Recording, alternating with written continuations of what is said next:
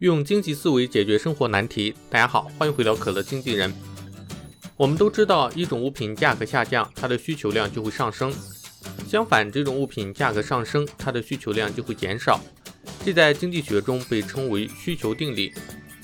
如果你是奶茶店的老板，你打算给奶茶涨价，但是又不知道你的涨价会不会影响销量。如果销量下滑了，又会下滑多少？会不会因为涨价反而赚得更少了？这个时候就需要我们考虑奶茶的需求弹性。需求弹性是什么呢？它是衡量当一种物品价格上升时，消费者减少购买该物品的意愿有多强。如果一种物品的需求量对价格变动的反应很大，那么我们可以说这种物品的需求是富有弹性的。如果这种物品的需求量对价格的变动很小，就是说这种物品的需求是缺乏弹性的。我们一起来看一下哪些物品是富有弹性的，哪些物品是缺乏弹性的。首先，有相近替代品的物品的需求往往是富有弹性的，因为我们很容易可以从这个物品转向消费它的替代品。比如牛奶和豆浆很容易相互替代，如果牛奶的价格上涨了。那我们很容易就会放弃牛奶，购买豆浆。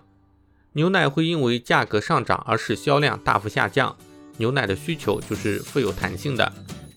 相反，由于鸡蛋是一种没有相近替代物的食品，所以鸡蛋的需求弹性就会小于牛奶。鸡蛋价格的上涨并不会引起鸡蛋销量的大幅减少。必需品和奢侈品也是一个很好的例子。必需品的需求往往是缺乏弹性的。而奢侈品往往是富有弹性。当瓶装水的价格上升时，我们可能会少买一点，但也不会大幅的减少购买量。而如果当游艇的价格上升，那么游艇的需求量就会大幅度减少。当然，必需品和奢侈品很多时候并不取决于物品上的本身属性，而是取决于我们的偏好。比如，对于一个热衷于航海而不太关心自己健康的人来说，游艇对他来说是缺乏弹性的必需品，而看病就医就是一种富有弹性的奢侈品。另外，任何一个市场的需求弹性都是取决于我们如何划定市场的边界。狭隘定义的市场需求弹性往往大于宽泛定义的市场需求弹性，因为狭隘定义的市场上的物品更容易找到替代品。比如，食物是一个宽泛的类别，它的需求相当缺乏弹性。因为对我们人类来说，没有什么能够替代食物，而奶茶是一个狭窄的类别，它的需求富有弹性，因为它很容易被其他饮料代替。芝士奶茶是一个更狭窄的类别，它的需求更加富有弹性，因为其他任何口味的奶茶都可以替代芝士奶茶。时间范围也会影响弹性，物品的需求往往在长期内更加富有弹性的。当汽油的价格上升时，在最初的几个月里，汽油的需求量可能只是略有减少，但是随着时间的推移，我们会购买更省油的汽车，或者干脆购买电动汽车，甚至不买车而转向乘坐公共交通。在几年之内，汽油的需求量就会更大幅度的减少。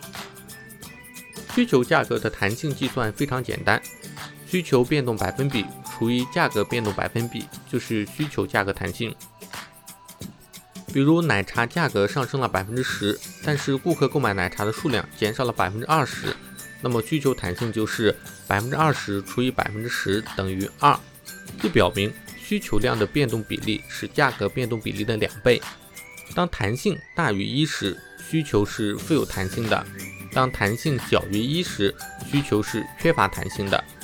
由于奶茶的需求弹性是二，说明涨价后我们对奶茶的需求会迅速减少。这个时候就要谨慎考虑涨价了。以上就是本期我想要和大家分享的内容。如果你喜欢可乐经纪人，欢迎关注、点赞、转发。如果你有什么想吐槽的，欢迎在下面留言。那我们下期再见。